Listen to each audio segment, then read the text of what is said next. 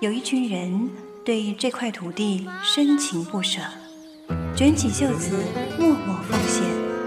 他们以参与代替抱怨，用心爱护大地。他们是大自然的守护者。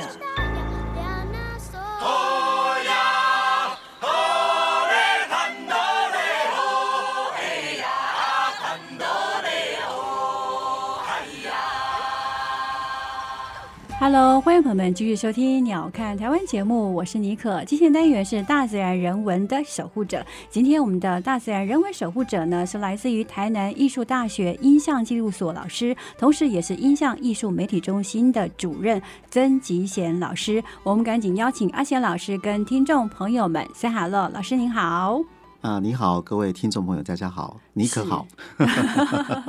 呃，我们的阿贤呢是来自于屏东的潮州人，那是对于铁道呢有这么样深的感情呢？哦，我们要讲一下，我们今天主要来谈到是铁道记忆，也就是从民间的铁道历史的整个文化脉络去了解我们铁道在我们生活当中所扮演的一个角色哦。那我知道呢，我们的阿贤老师曾经在呃两千年左右那个年代，嗯你帮乌树林糖厂的铁道做了再生的计划，对而且让五分车能够再度的呈现在大家面前，真的很棒。啊要谢谢先帮谢谢阿贤老师、 帮听众朋友鼓掌一 下。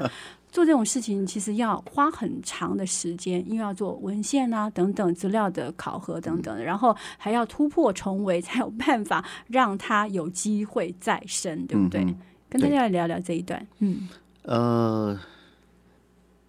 现在想 起来，现在想起来，突就然、是很多人嗯讲说、啊，是嗯这个再生很重要，然后让现在的铁道文化，特别是糖业铁道这部分，可以得到呃附赠啊，嗯或者是呃很多小朋友就可以去亲近五分车等等的这些事情。 是从这个角度看，好像是对了哈，就是说过去那一段呃，我认为是蛮曲折的再生过程。如果真的有后面的这些影响的话，那还真的是值得的。可是呃，上一次刚好有一个演讲场合，有关于铁道文化的附赠这件事情，那好像有人问我说，那乌树林呃成功的再生的一个火车站，就唐台糖有一个再生火车站，后来有西湖、有蒜头等等的这样火车站的再生，那你自己觉得呢？那我的脱口而出的答案是我认为是失败的，对那天听起来其实有点小小的哀愁的感觉。是是嗯是是，就是说，呃，从另外一个角度看没有错，或许一个车站被我再生了，当然不是只有我啦，因为必须靠台糖的很多的员工，当时很多的热心的朋友的协助，那这个车站才能够再度的有有乘客进来。有火车从铁轨的那端慢慢的开过来，把你载到另外一个乡下一嗯个、一个视野非常特别的一个地方。是那我最终还是当当时我我我最想的是上这是应该是一个铁道教育的场域，哦，对，就是说它可以让小朋友在这边摸得到火车，然后闻得闻得到那种铁轨上面的味道火车轨道的味道，是然后汽笛声啊等等的。嗯哼，那这个场域应该是一个教育场域。那当然很可惜啦，就是说，呃，可能主骑士的人现在的这些，包含台糖公司，他们的想法或许还是认为这个是一个观光的地方。嗯，那有观光就必须要有有盈利吗对，有盈利，营收嗯营收，在这样的一个前提下，他的所作所为就不会是只是单纯的一个铁道教育场域。嗯，嗯那就会有点可惜，他就会开始把我原本再生的这样的想法，慢慢、慢、慢慢转变成一个 一个观光，或者是要以盈利为主的一个空间。哼。那我就来问阿贤老师嗯哦，这样的一个模式其实基本上就是比较佛观光嘛，觉得这嗯样好像能够盈利。那如果就你的立场来讲，它是一个教育的场域，有没有可能教育的场域跟观光的利益可以并进的？你觉得有没有这个可能性？我一开始其实也是让他们知道，其实教育场域不是说就是要赔钱，是教育场域你可以导入许许多的教育活动。嗯你因为这些教育活动，然后带进了人，这些人自然而然会来第一次，也会来第二次，是因为你有不同的活动的哼，展现。嗯哼是呃，那你把它变成只是个观光的地方，嗯每次来就是搭火车，是然后到了终点站买 拔蜡，再折回来，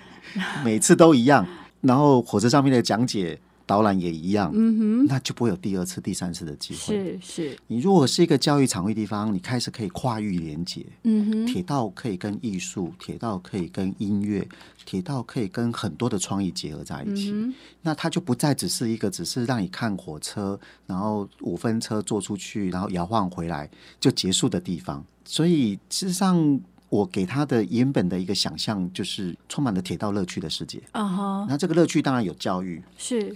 有许多的跟不同领域结合的活动等等的。那很可惜，这些东西都没有实现。那。所以为什么会没有实现？你有回过头去想这个问题吗？因为一直以来这些场域都是台湾糖业公司自己经营嘛，哈，是因为台糖公司的资产嘛。嗯哼那可是事实上，台糖它本身是一个以糖或者现在已经现在的糖大概就两个糖厂在生产，还有进口糖。是像糖在他们的呃生产比重里面已经非常非常少，他们自己在转型当中。是不过再怎么样转型，它还是一个台湾糖业公司。嗯所以我不是说他能力不到，而是说是他本来属于这方面的文化资产或铁道教育，嗯甚或跨域连结的这样的人员，这样的思考本来就比较少，哼，哈哈。所以你要他自己长出这些东西来，不太可能。所以那阿贤老师，你可以帮他讲出这些东西吗？跨越连接的这些人，有没有可能？其实一开始如果在做的时候，我们有一个团队，然后比较长时间的去做这方面的，包括你刚刚提到的艺术啊、音乐啊、教育的这个部分，把它放在这整个的我们的园区里面，会不会整体来讲不会走向现在你觉得认为是比较失败的一个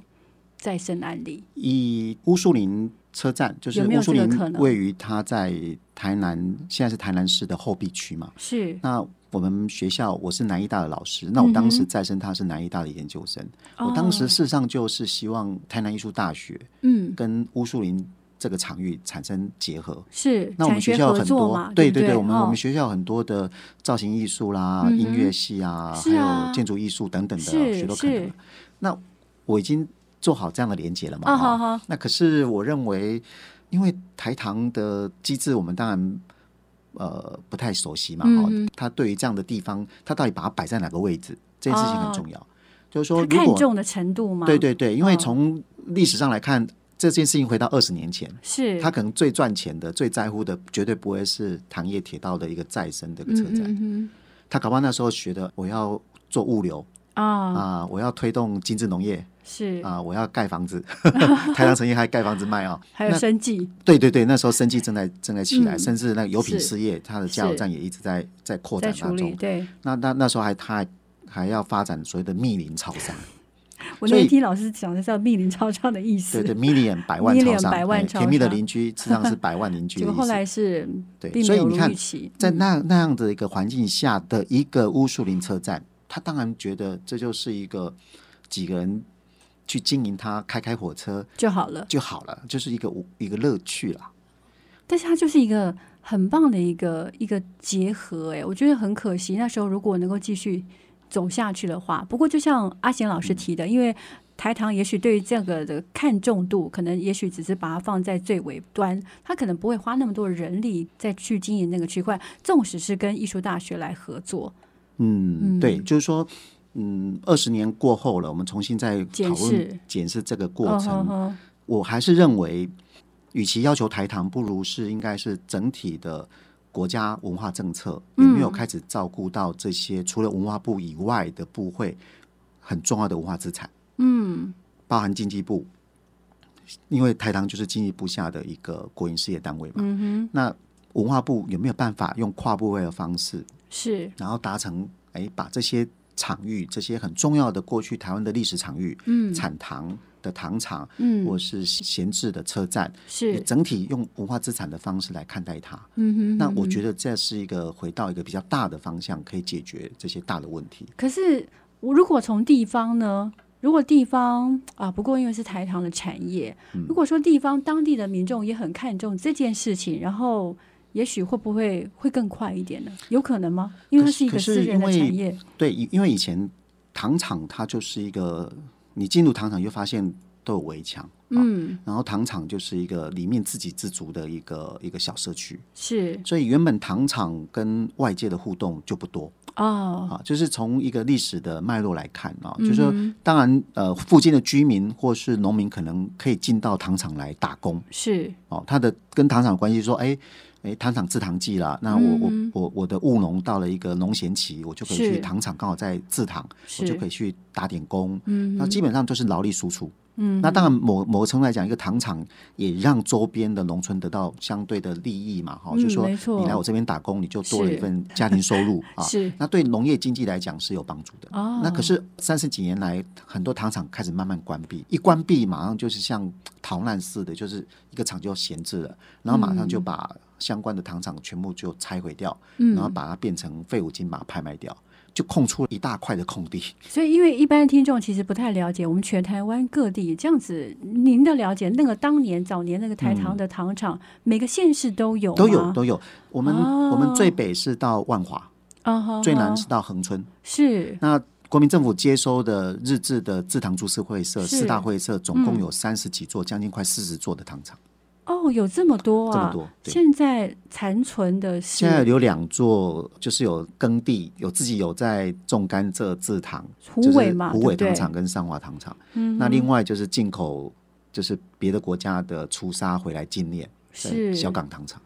哇，所以仅存的就是有在营运的，就是这三个部分，以对甘蔗的蔗糖的这个部分，所以有我在们自做己的种蔗、压蔗压糖蔗的啊话，哦只有上华跟虎尾。哇。可是阿晴老师，其实你也不断地在呼吁，因为糖厂这样一个一个关，一个一个这样说，事实上糖厂是应该有保留意义的，因为您说它现在应该是展现台湾工业的一个最佳的一个代表，对，嗯就是说工业革命当然就是涡轮嘛，哈、对就是蒸汽机。是那早期呃，从人力受力的制糖的糖铺，啊哈，像我们现在中南部很多的地名就是那个糖铺的铺 t e m p o 腾以前抛 t e m p o 哦，那那你你的地方如果以前有这样的制糖间 t e m p o 那你的地名可能就都有这个铺字啊。哦，那那你可能叫南铺，因为你就在南边。啊，是你叫你叫旧铺，你的堂铺比较老，就叫旧铺哦好啊。所以很多的地名在南部有跟铺有关，大概就是早期的这样的制糖所。那日本殖民时期开始引进所谓的新式制糖工厂，就是高雄的桥头糖厂就是第一哦座。我我嗯去过，对，那它就带来了所谓的这样的蒸汽涡轮的制糖时代，哦，包含它的在耕地的这些机械动力就改为蒸汽，取代了部分的人力跟受力。所以它嗯是变成它的量就很大，带动的整个产出的动能就非常的可观。是所以从糖铺到新式制糖工厂，它某个程度来讲，代表了台湾从农业时代慢慢可以出口。它后来因为我们台湾的气候很好，所以我们的甘蔗不断的改良之后，我们这种不断地改良之后，我们的产糖率。就是那个一般比较专业名字叫布流啦，布流就是产糖的那个糖含糖量越来越好，哦、是，所以台湾的糖的品质一直是很好的。呵呵，那因此，只要你看国际间有北回归线经过的地方，都可以种甘蔗。那哦台湾就是，而且我们的日照时间又很长，嗯哼，所以我们的产糖量就非常好。所以我们曾经我们国家的外汇百分之六十五到六十七、六十八都是靠卖糖的外汇。这么高哦，对对对对对。哇，从来不知道的历史，所以我们曾经台湾糖业公司有一段很辉煌的过去。嗯哼，所以只要是呃很多的呃年轻人从大学毕业，嗯啊，从学农的也好，或者学是机械的也好，是学农的就就就到台糖的农业的农务的部门去服务，学嗯机械的、学理工的就到呃制糖工厂啊，包含那些机械的维护啦等等的。所以以前台糖公司就是一群知识青年会去工作的场地。哦，那大概是落在哪个年代呢？就是从呃国民政府来之后啊，哦，是，对，对对，然好好好后接收了日本的株式会社之后，它需要大量的人才，嗯哼因为我们的糖厂在日治时期接被遭受到美国的轰炸嘛，嗯所以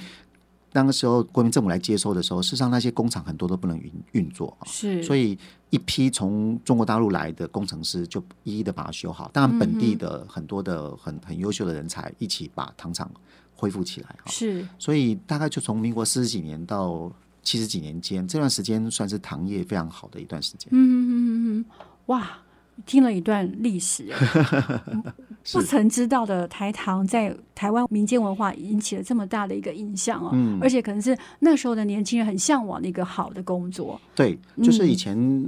甚至有人说，你只要摸到糖厂的烟囱是，那你大概你的你的后半辈家子庭就的获得照顾了，对对对对，就会疼幸福洋溢对，就了。腾讯为 N 档蒙掉的后啊哇，N 档就是指那个制烟糖的囱烟囱，对对是对是是，嗯所以其实阿贤老师其实也不断的提到说，事实上，如果以我们的行业的遗址文化能够被再看到的话，或者说再整理的话，事实上真的是代表我们从农业转型到工业的一个非常好的一个脉络，对不对？嗯对，它的它那个象征就是非常的实际啊。像三化糖厂，你现在去看它，它即将开始制糖了，因为冬天快到了，它就开始运作。里嗯哦是面的机械，那个那个机械的明板，就是就记录这个机械到底是它的身份证啊。啊哈那个哈那个出产的年代都还用昭和、 欸，它可能是昭和十六年的机器，我好像去桥头糖厂有看到他那边有特别写、呃啊什么呃谁的名字，然后是是什么几月几号啊，怎样类似对对这样的对一个牌子 在那上个面。机器还在动哎、昭和时期的是还日在本时代的机器哇，还所在以制 糖，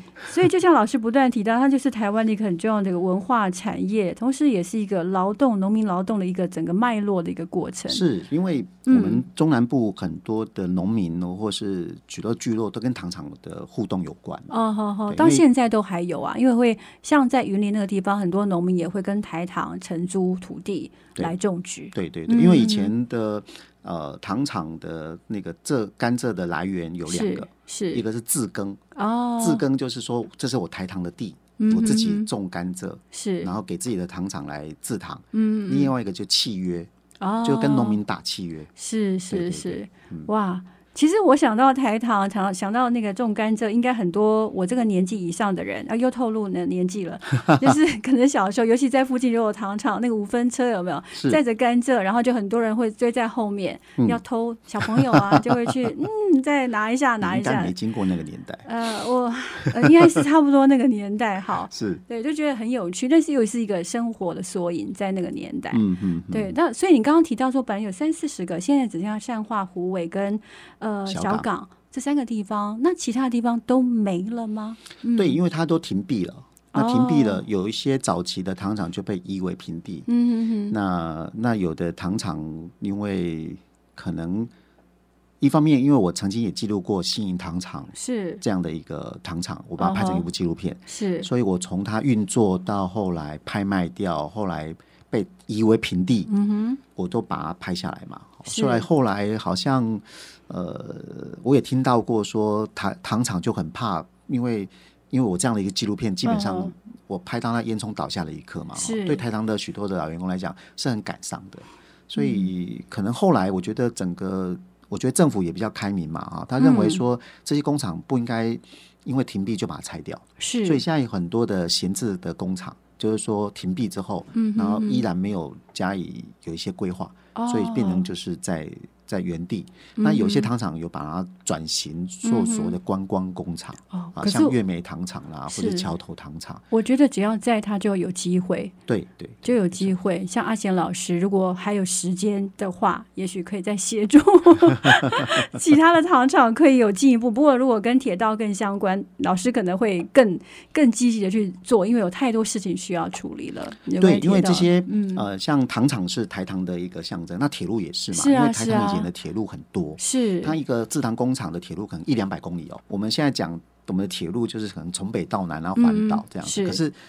可能再这样一两两三百公里、三四百公里，可嗯是一个糖厂可能就一百多公里的铁路对线。啊，其实我现在在云林大有那个地方，我就还是有看到从虎尾过来。我后来问过，原来甚至从虎尾糖厂过来的一个五分车铁道，它对目前就是在草里面堆。那个淹没着这样子，对对因为那对那一段是没有在走的，很快它就会变成自行车车道。这个就是接下来我们得聊的。阿贤老师也是在不断地在，其实自行车道已经在做到环岛了，但它事实上都是跟着铁道。嗯然后因为他做了自行车道，我们的铁道就会不见了，道理到底何在呢？那个道真的是你应该很有感触哈。对，就是说我必须承认，就是说因为台糖的铁道很多啦哦，嗯是然后它。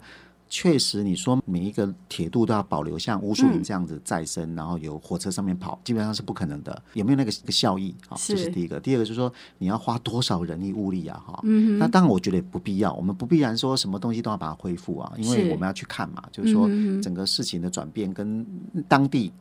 民众有没有这样的需求。嗯哼，所以我觉得整个多元文化跟公民社会的成长是有很大的关系的。是就是说，如果你社区民众觉得我自己社区的铁道有保留的必要，嗯，那你应该站出来啊。那你应该提出说，哎、那我这个铁道我要做什么？是啊，那即便我把它保留了，我我我让它恢复旧观，也是一种方法啊。嗯，因为小朋友就看到，哦，这上面是什么？是，那如果有机会的话，我在上面有一些什么样的活动的举办，让大家了解以前铁道上面跟我的村落是什么样的关系，嗯哼，那它就达到它的功能了，是而不是每一条闲置的铁道唯一的路途就是自行车车道，嗯然后就把它给埋在水泥当中，我觉得很可惜，很可惜。然后它的样貌被改变了，然后是二来是没有人在上面骑脚踏 车。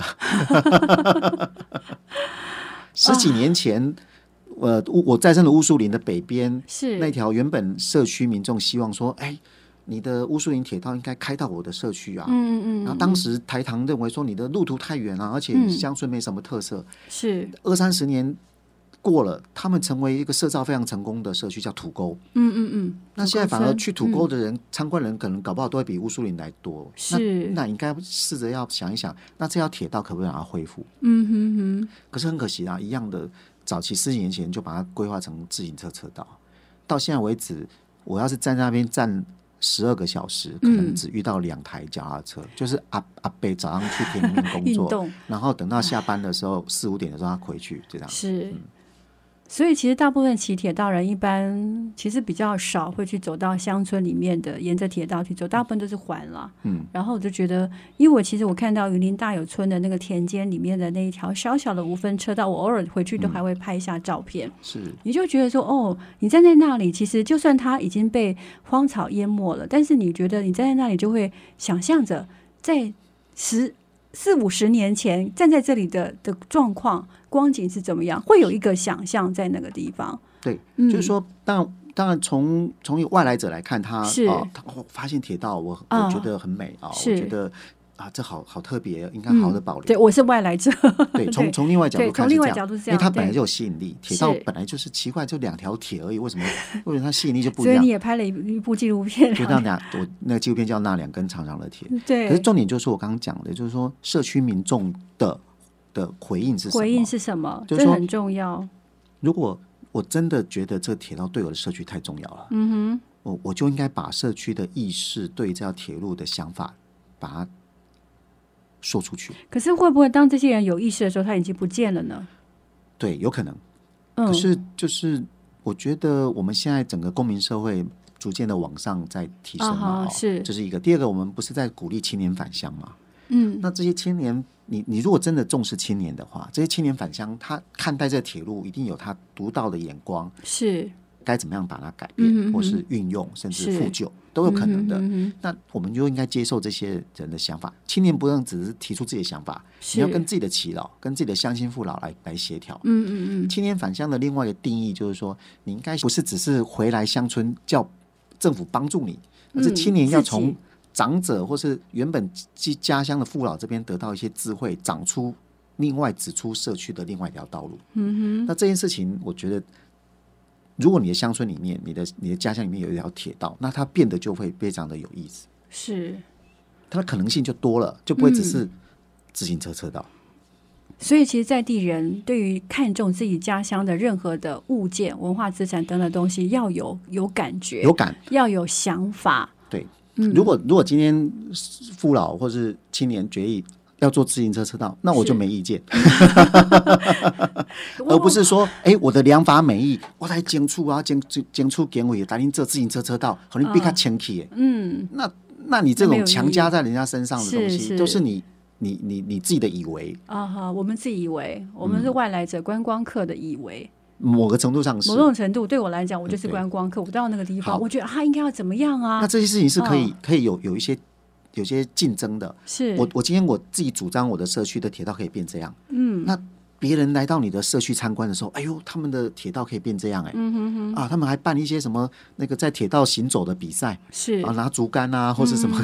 等等的，只要顾虑到安全就好。哎，他们今年希望在在铁路上面划龙舟、欸，哎、嗯今天就把把龙舟装上铁铁那个轮铁铁呃子，轮子就可以在铁道上走了嘛，对对对对对不对？那也是一个方式的呈现啊。对呀、哦那那这这样的可能性就会让社区的样貌变得多元。是。然后，哎，我的社区为什么铁道变成自行车柏油路？嗯哼，哎，大家就会比较。嗯那比较之下，你就会开始慢慢想，那我应该要什么东西？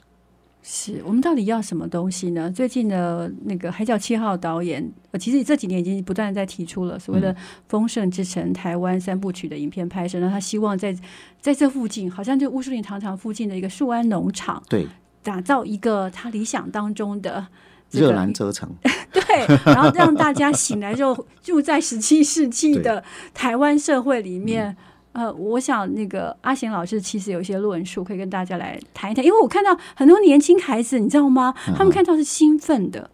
对，怎么办？遇到这个这因为样导演也很兴奋嘛，哦，是嗯就是说我佩服一位导演想要拍电影，而且拍这种很大的那种历史剧的，因为我本身也是学学跟影像有关啊嘛，哈是我充分理解。嗯那因为这个场地，这他看中的这个树湾农场，刚好就是我乌树林再生铁路经过的农场。是那事实上，呃，很多人以为我反对这件事情是因为那条铁路啊，事实上是只是一部分啊。嗯哼我我其实从另外一个角度来看，就是说，呃因为过去这几年台湾不断地在讲影城啊，或者什么什么影视基地啦等等的哦，是是就是整个台湾天呐，从北到南都在盖影城啊。嗯，那那如果是这样的话，如果台湾的电影市场是那么的前景可待的话，嗯，那以后鼓励大家所有的小孩都去念电影系。哎，现在其实有回流哎，我们看到的啊是真的啊这样，对哇，那那那那值得期待。可是事实上不然啊，哦，我们整个好台湾的电影市场跟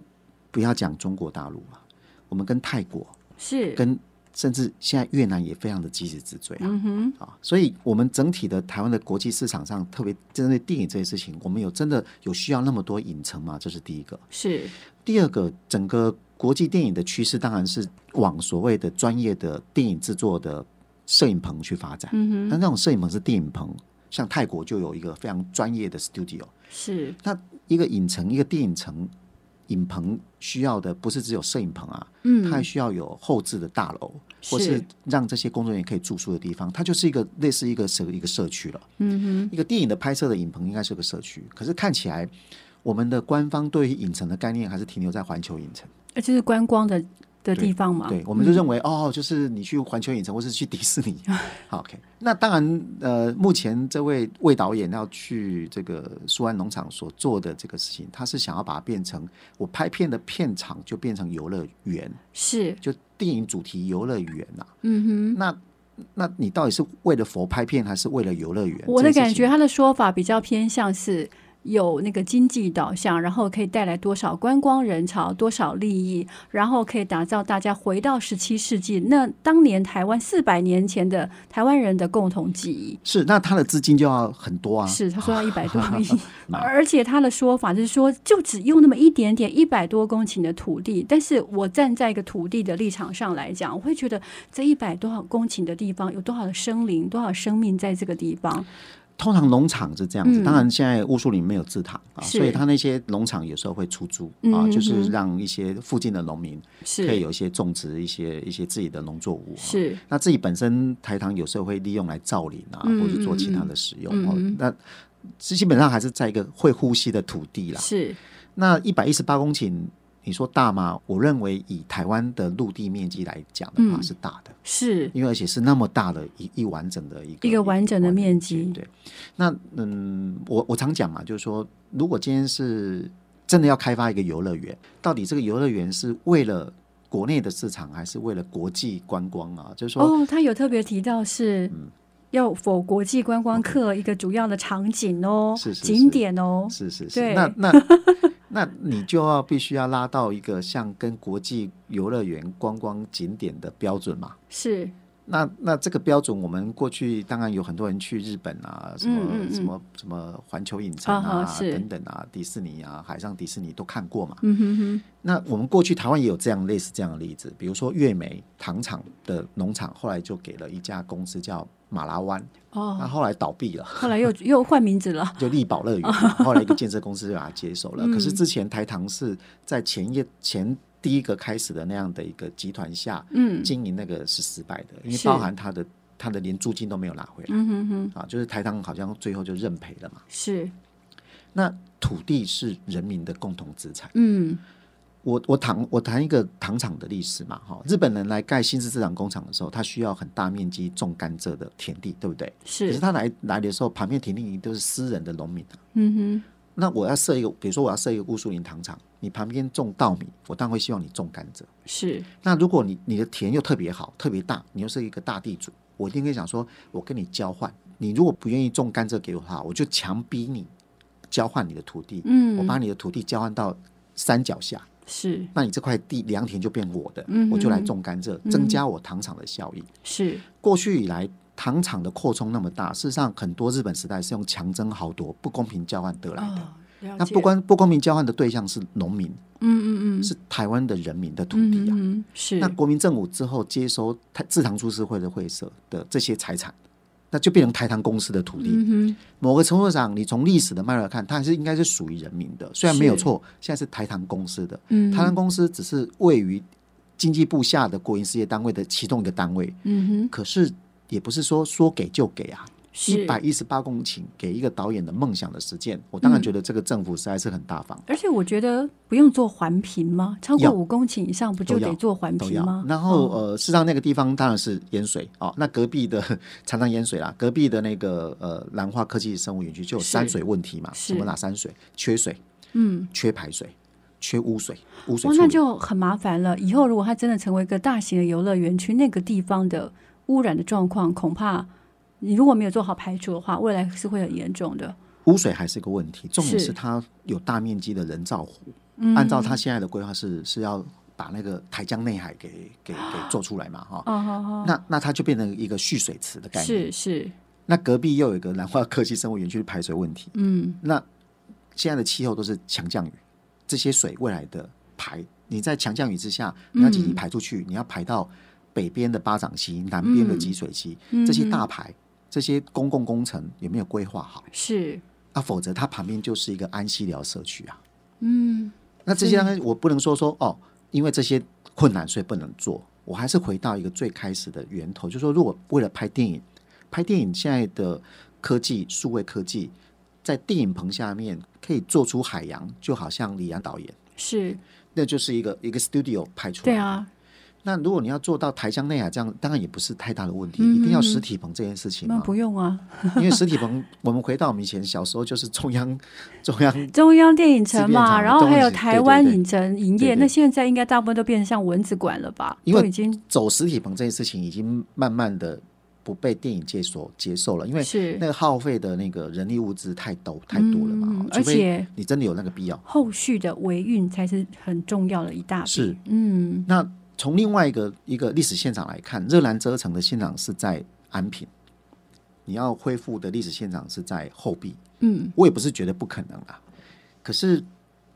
历史如果只是用这样的方式就可以恢复，就可以再现，那把历史看得太简单了。嗯哼，历是，史不是一个人想要恢复一个王城 就有办法再 那现么。那么那么简单的几是个概念下，然后是把那个王城就恢复了，那就睁开眼睛就十七世纪了。嗯嗯嗯，对他可能是画了一个比较美好的愿景的一个印象吧，让大家在简短几句话里面好像感受到哇，我可以好像穿越时空回到四百年前的台湾。所以在说，那整体的概念来讲的话，那地方政府有责任啊。所以说，嗯是你摆一个一百一十八公顷的一个影城游乐园好了，那你对于地方配套的相关的交通、嗯环保，是甚至整个城、整个整个规划、整个学文教区规划，整个那是很大的一件工程啊。是，那我不晓得地方政府做了这样的考量没有？嗯哼，对，这边生态其实是很丰富的，对，很多生态界的朋友都会觉得很忧心啊。所以其实阿贤老师其实在脸上写了一段话，我很喜欢嗯嘞、让这片土地维持这样的呼吸不好吗？嗯，嗯，我曾经呃早期在拍片的时候，我曾经拍过盐业的生态、盐田生态嗯哦。是那那以前我遇到一个专家，就是生态专家，他说他说其实极限你看哦，不晒盐的结果会是什么？嗯，我说就不晒盐啊，他说没有，生态就被改变。因为就不一样，形态不一样了，对啊它整个生态都整个跟着改变对，然了，后说他说海鸟就不一定来，是这，些候鸟来的，它想要考量的栖地就会被改变。嗯，因为水位不同了，改变了，它就对不来了，嗯一样的，我们制糖工厂曾经有三十六座，然后广袤的平地种满了甘蔗，嗯那样子的一个气候关系都会被影响。嗯，现在剩下两座糖厂，那是，大量的土地闲置，然后大量的这样的一个闲置的土地，后来又被作为工业区，嗯那整个气候当然会在这样的状况下被改变。哼，嗯，那当然，我不是说一百一十八公顷影响一定很大，可是，一百一十八公顷是个指标。如果你连这样的一个多做考量，多给一些各界来讨论它的必要性嗯的是，时间、空间都没有，那你要注定它成功吗？你要所保以证它成功。所以现在还有时间跟空间可以探讨这个问题，它到底适不适合盖，还是已经确定了？呃，已经签约了，呃，应该还是有努力的空间吧。它已经列为呃行政院国家重大文化建设。好，那就要可能可能在地的民众是不是也可以发出一些什么声音，让大家有机会再讨民众论？是赞成的比较 多，因为他们好认为会有会有会有经济利益吧，对不对？对对带给对对当地的商机。好，不管怎么样，其实我们今天拿出这个议题，只是任何的事情、任何的决策，事实上应该要做更缜密的一些讨论跟思考。是嗯，我们应该是从铁路开始的嘛？是对，它里面是有一条铁路，事实上是那个铁路也行驶一百多年嗯 了。嗯嗯嗯嗯你会说那个铁路有什么效益？嗯，我觉我常觉得这个政府应该做一些典范。是所谓典范，就是说我赔钱，我仍然要维持它。嗯哼所谓典范，就是说没有没有一个人比政府更有魄力、更有成本来做这件事情。嗯哼你叫一个民间企业说赔钱，你要维持没有理由。嗯你叫你要哦，我赔钱了，我要收了。是你叫一个个人说你要勉力维持啊，嗯，旁边人都觉得很高兴，那个人很痛苦啊，你是嗯不能要求他这样做。政府就是要做典范，所以我们的主管机关希望能够听到阿贤老师的声音，在这么多年不断的呼吁的状态底下，我们到底要什么样的文化主体性？其实放在任何个地方，事实上都是适用的，对，包没错括在我们要建立一个这样的一个园区，其实也是一样的。好，对讲到这边怎么有点沉重了呢？我们 不好意思，原本是讲铁路乐趣、欸，这铁路乐趣好，那因为今天时间关系，是我们好像谈话也只能到这边了。那很开心，这两个礼拜以来呢，我们台南艺术大学的老师曾吉贤老师特别从台南来这个地方跟大家来分享有关于铁道的一些相关的事情，然后呢也提到了影像记录这个部分，还是不断提醒大家，家里呢如果有早期一些胶卷啦或者影片啦，尤其是有三八厘米、十六厘米的、三十五厘米的对影片，请赶快跟阿贤老师联络。台南艺术大学印象艺术媒体中心。 是我们谢谢曾吉贤老师，哎，谢谢谢谢谢妮可，谢谢。谢